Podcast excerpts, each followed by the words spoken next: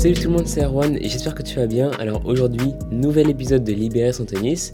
Euh, je vais pas forcément dédier cet épisode à l'US Open, je vais pas forcément faire de débrief sur cet US Open qui était euh, particulier, on va dire, euh, qui était extrêmement bancal à mon avis.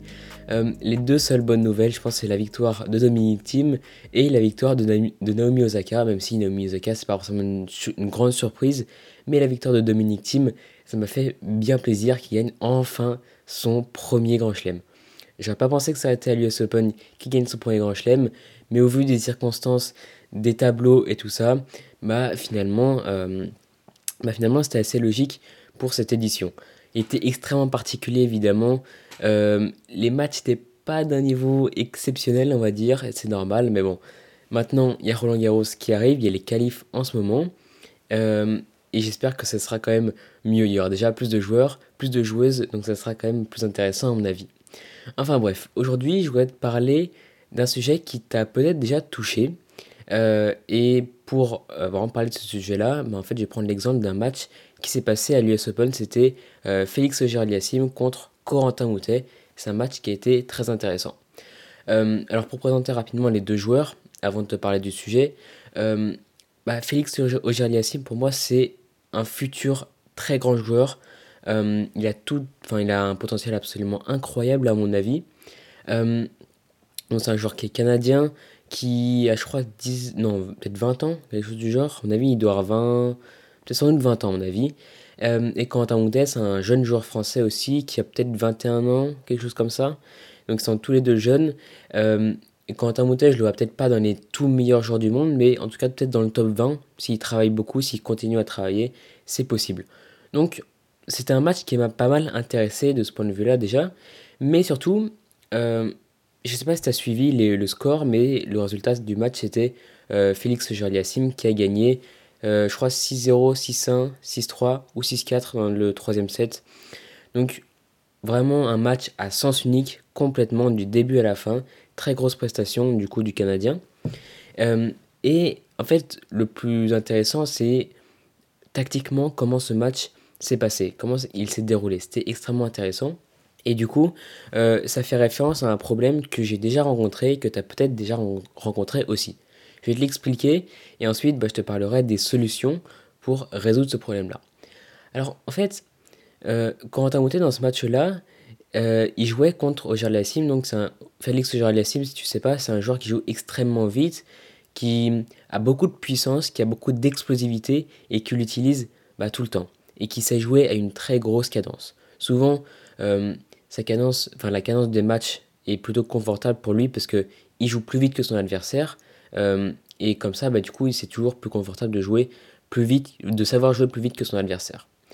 Euh, et en fait, Quentin Moutet, bah, il savait qu'il était moins fort que Félix Gérald Lassim, mais surtout qu'il frappait moins fort et qu'il avait une cadence moins euh, élevée que Félix Gérald Lassim. Et du coup, ça ne lui profitait pas du tout parce que il était dans une cadence infernale il a vu que son adversaire, que son adversaire il jouait vite, qu'il jouait fort. Du coup, lui, il a voulu jouer beaucoup plus vite et beaucoup plus fort que ce qu'il fait d'habitude. Et comme bah, c'est pas son jeu naturel de jouer vite, de jouer fort et de jouer une cadence très élevée, eh bien, il a commencé à perdre et à être dans une spirale infernale, c'est-à-dire une cadence qui va de plus en plus vite, qui s'accélère et qui n'est pas du tout à son profit. Donc lui, évidemment, il n'est pas du tout à l'aise dans ces conditions-là. Et c'est un, problème que, que tu as sans doute déjà rencontré. C'est-à-dire que, euh, pour parler un petit peu de mon expérience, moi j'ai déjà joué contre des joueurs à l'entraînement qui étaient vraiment plus forts que moi, mais vraiment beaucoup plus forts que moi. Et ce qui s'est passé, c'est que moi, j'ai voulu surjouer. Donc, c'est-à-dire que je voulais jouer plus vite, plus fort, avec beaucoup plus d'effets. Donc, en fait, un peu imiter mon adversaire. Et du coup, j'étais pas du tout à l'aise, j'étais pas du tout dans le rythme, je faisais beaucoup trop de fautes parce que du coup, j'étais pas patient dans l'échange. Euh, je voulais pas construire mes points, mais je voulais vraiment frapper le plus vite possible, le plus fort possible, sans forcément d'intention derrière tout ça, de savoir pourquoi, où ça, etc. Donc c'est pour ça que je perdais beaucoup de points, même si c'était juste un entraînement. Hein. Euh, on a fait un entraînement classique, puis un match, et bah, du coup c'était complètement contre-productif. Et le truc qu'il faut comprendre surtout, c'est que le problème c'est pas que je jouais contre un adversaire qui était plus fort que moi, Mais le problème c'était que, parce qu'en fait c'est possible de gagner contre un adversaire qui est plus fort que toi, mais le problème c'était que son style de jeu, en fait il jouait beaucoup plus vite que moi, beaucoup plus fort que moi, et en fait j'ai voulu limiter. Et c'est ça le problème. Euh, c'est que je me sentais pas du tout à l'aise là-dedans, donc quand tu te sens pas à l'aise, tu peux pas trouver ta sensation. Si t'as pas de sensation, tu peux pas te régler. Et si tu peux pas être réglé, bah encore une fois, t'es pas à l'aise et tu rentres dans ce cycle infernal, dans ce cercle infernal. Euh, c'est exactement ce qui s'est passé dans ce match avec Félix Géraliassim et Corentin Moutet. C'est que Corentin Moutet, il s'est enfermé dans cette spirale infernale où il voulait jouer encore plus vite, encore plus fort. Et euh, bah, ça lui allait pas du tout. Il n'était pas du tout à l'aise dedans. Il sait frapper fort évidemment, mais il n'est pas fait pour jouer des cadences euh, très rapides. Et à mon avis, c'est pour ça qu'il a perdu, et c'est pour ça qu'il a perdu assez sèchement. Le dernier set, donc le troisième set où il a perdu 6-3 ou 6-4, je sais plus exactement, euh, c'était déjà un petit peu mieux parce qu'il a réussi à trouver un rythme un petit peu différent et à tenter des tactiques un petit peu différentes qui n'engageaient pas seulement la vitesse de la balle. Et c'est pour ça, à mon avis, qu'il a pu remonter un petit peu au score. C'était trop tard, à mon avis. Euh, s'il avait fait ça dès le début, je pense que le match aurait été bien plus serré. Il n'aurait peut-être pas gagné, enfin même pas gagné du tout, je pense, parce que Félix auger il jouait extrêmement bien. Mais en tout cas, euh, s'il avait bah, commencé à jouer avec une tactique différente dès le début du match, bah, il aurait pu avoir des sensations différentes et mentalement, ça aurait été beaucoup mieux pour tout le reste du match. Donc voilà. Et ce que du coup, la leçon qu'on peut retenir là-dedans, c'est que si tu joues contre un adversaire qui est plus fort, qui joue plus vite, enfin, pas forcément qui est plus fort, mais qui joue plus vite, qui joue plus fort, qui met beaucoup plus d'effets dans la balle, eh bien, n'essaye pas de reproduire ça et n'essaye pas de surjouer en fait. Tu vas surjouer naturellement et il faut que tu baisses ton rythme.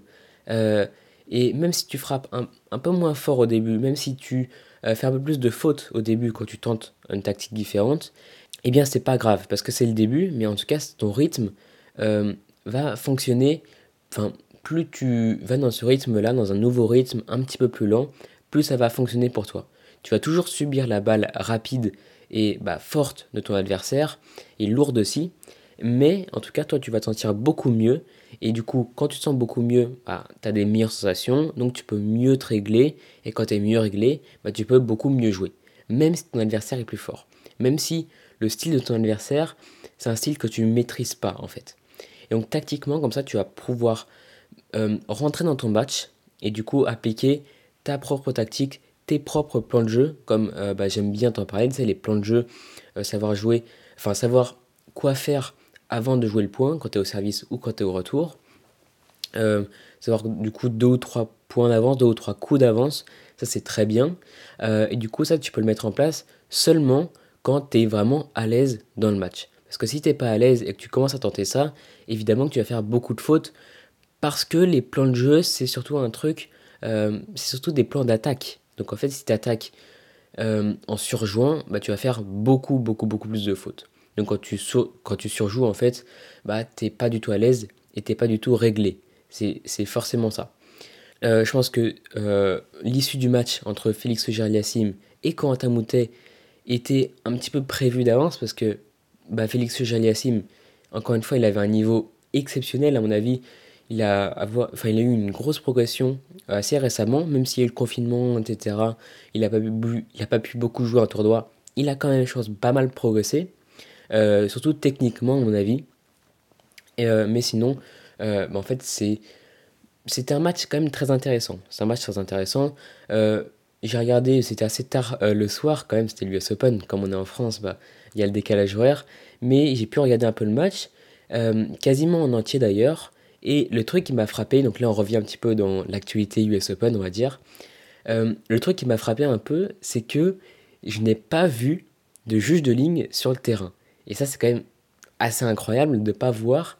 Quand tu es à la télé, tu vois pas les juges de ligne. Alors, c'était pas des Hawkeye, comme il y a eu dans le tournoi de Cincinnati, où il n'y avait aucun juge de ligne. Juge de ligne. C'était le Hawkeye qui annonçait si la balle était bonne ou faute. Mais à l'US Open, c'était bien des juges, des, des juges de ligne, voilà. Euh, et je n'ai pas du tout vu, pour mesures sanitaires évidemment, mais je crois qu'il y avait seulement deux juges de ligne sur ce match-là, et j'ai trouvé ça quand même assez incroyable, et je me suis demandé pourquoi, justement, ils n'avaient pas utilisé la technologie Hawkeye pour tous les matchs du US Open.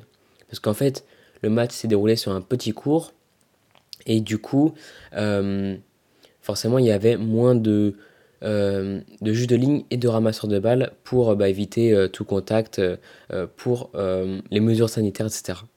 Donc c'était assez bizarre de voir tout ça. Il y avait bel et bien un ou deux juges de ligne, mais en tout cas, on ne les voyait pas du tout. Il y avait extrêmement peu de ramasseurs de balles qui n'avaient pas le droit de toucher aux serviettes, comme tu l'as sans doute vu. Donc les conditions étaient très particulières et je crois que peu de joueurs et peu de joueuses ont bien vécu cette US Open, à part sans doute ceux qui ont gagné, enfin ceux et seuls qui ont gagné. Euh, mais en tout cas, c'était très particulier. Je pense que c'était le tournoi le plus bancal que j'ai jamais vu. Euh, le grand chelem le plus bancal, ça c'est sûr. Euh, et le truc, le fait qu'il n'y ait pas de public, je pense que ça a beaucoup changé aussi, ça a beaucoup joué. Surtout en finale. Je sais pas si tu as regardé la finale qui était bah, assez intéressante. Le niveau de jeu n'était pas incroyable, mais la physionomie du match était quand même assez intéressante à regarder. Et le fait qu'en fait, il n'y ait pas eu public, je pense que ça a finalement changé pas mal de choses euh, sur bah, la manière dont les joueurs euh, géraient le match euh, et la manière dont ils devaient mobiliser leur énergie. Parce que parfois, le public amène un peu d'énergie aux joueurs, même beaucoup d'énergie aux joueurs, même si bah, ce ne pas des joueurs nationaux, ça amène quand même beaucoup de choses et bah, ça, on ne l'a pas vu. Et dernière petite chose par rapport à cette US Open, finalement, enfin je te parle un petit peu de US Open quand même, ça fait longtemps que j'ai pas fait d'épisode. Hein. Mais euh, dans Open, t'es pas passé à côté, évidemment, Novak Djokovic a été disqualifié. T'en as déjà parlé, t'en as... T'as peut-être déjà débattu de, ce sujet-là, mais en tout cas, je vais donner un tout petit peu mon point de vue. C'est que je pense que c'est complètement abusé qu'il soit euh, disqualifié pour un geste bah, qui est qualifié comme un geste d'humeur mais pour moi, ça n'a eu absolument aucune conséquence, ce geste d'humeur. Et c'était pas du tout euh, préparé de Djokovic, enfin, par Djokovic de toucher euh, qui que ce soit. Il s'est d'ailleurs excusé directement vers la juge de, vers la juge de ligne, ouais. Et donc, euh, bah, c'était faire payer de sa part de faire ça directement, en fait. Et c'est normal, en fait, ça m'a même pas étonné. Mais ce qui m'a étonné, c'est qu'il était disqualifié. C'est même pas un jeu de pénalité, un point de pénalité ou je sais pas quoi. Là, c'est disqualification, plus enlever des points à l'ATP, plus euh, crois qu'il faut qu'il rembourse son price money du quart de finale, donc ça fait quand même beaucoup d'argent, même s'il joue pas pour l'argent, euh, même s'il joue peut-être pas pour l'argent, euh, c'est quand même beaucoup beaucoup d'argent. Donc c'est assez sévère cette sanction. Alors peut-être que tu vas me dire que bah, c'est dans les règles et qu'ils ont juste appliqué les règles même face au numéro 1 mondial. Peut-être. Mais à ce moment-là, c'est que les règles sont extrêmement mal faites, en fait. Euh, donc voilà, je trouvais ça très bizarre. Petit fait d'actualité, tu peux me dire ce que tu en penses si jamais dans les avis d'Apple Podcast. Évidemment, je lirai tous les avis. Euh, j'ai quelques sujets en préparation pour les prochains épisodes. Donc si jamais tu veux pas les manquer, euh, pour voilà, ça peut t'aider à progresser et parfois je te un petit peu de technique et de tactique, même de mental dans ce podcast comme tu as l'habitude. Et j'ai même prévu peut-être un épisode sur l'actualité et sur un sujet quand même assez différent d'habitude, mais tu verras. Euh, donc si tu veux pas manquer tous ces prochains épisodes, bah, je te conseille de t'abonner dès maintenant. Et euh, bah, tu peux laisser un avis sur Apple Podcast si jamais ce podcast t'a plu. Donc voilà, euh, bah, moi je te dis à très bientôt. Allez, salut